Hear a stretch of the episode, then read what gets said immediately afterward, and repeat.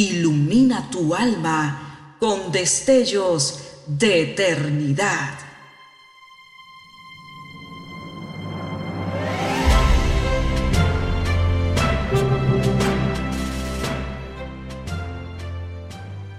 Estás por escuchar una entrega más de Gemas para el Alma 2023.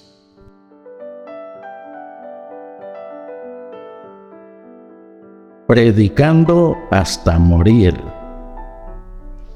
Mas de ninguna cosa hago caso, ni estimo mi vida preciosa para mí mismo, solamente que acabe mi carrera con gozo y el ministerio que recibí del Señor Jesús para dar testimonio del Evangelio de la gracia de Dios.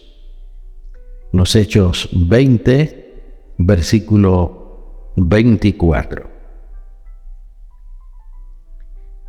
Si usted vio la película Titanic, sabe lo suficiente acerca de lo que ocurrió el 14 de abril de 1912 cuando el navío que ni Dios mismo podría hundirlo, naufragó.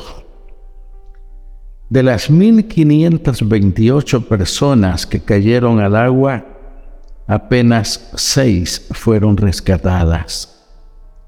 Ahora bien, ¿sabía usted que una de esas seis personas fue salvada dos veces en aquella noche? Su historia es un aviso inspirador de que la vida vale más que simplemente sobrevivir. Para contar la historia de este hombre, es necesario que yo le hable de otro, un escocés llamado John Harper. Este ministro del Evangelio embarcó en el Titanic acompañado de su hija Nana de seis años planeaba viajar hasta la iglesia Moody en Chicago, donde había sido invitado para predicar durante tres meses.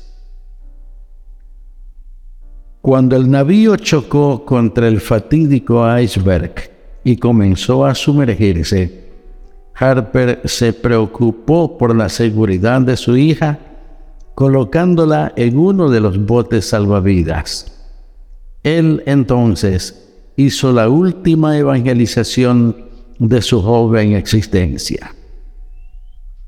En la medida que las aguas heladas comenzaron a invadir el navío, oyeron a Harper gritando, Dejen que las mujeres, los niños y los que no son salvos todavía embarquen en los botes salvavidas. Los sobrevivientes relataron que Harper se quitó su propio chaleco salvavidas y lo dio a otro hombre. No se preocupe por mí, dijo. Yo no estoy yendo para abajo, estoy yendo para arriba.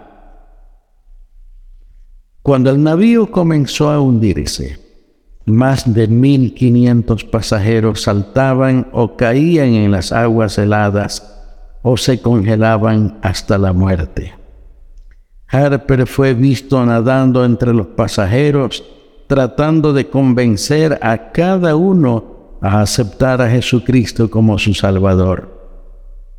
Apenas seis de las 1.500 personas que luchaban dentro de las aguas fueron rescatadas, incluyendo un hombre que más tarde se identificó como el último a quien Harper había convertido. Este joven había subido sobre un montón de destrozos. Harper, que luchaba en las aguas muy cerca de él, le gritó, ¿Es usted salvo? No, fue la respuesta del hombre. Harper entonces gritó las palabras de las escrituras. Cree en el Señor Jesucristo y serás salvo.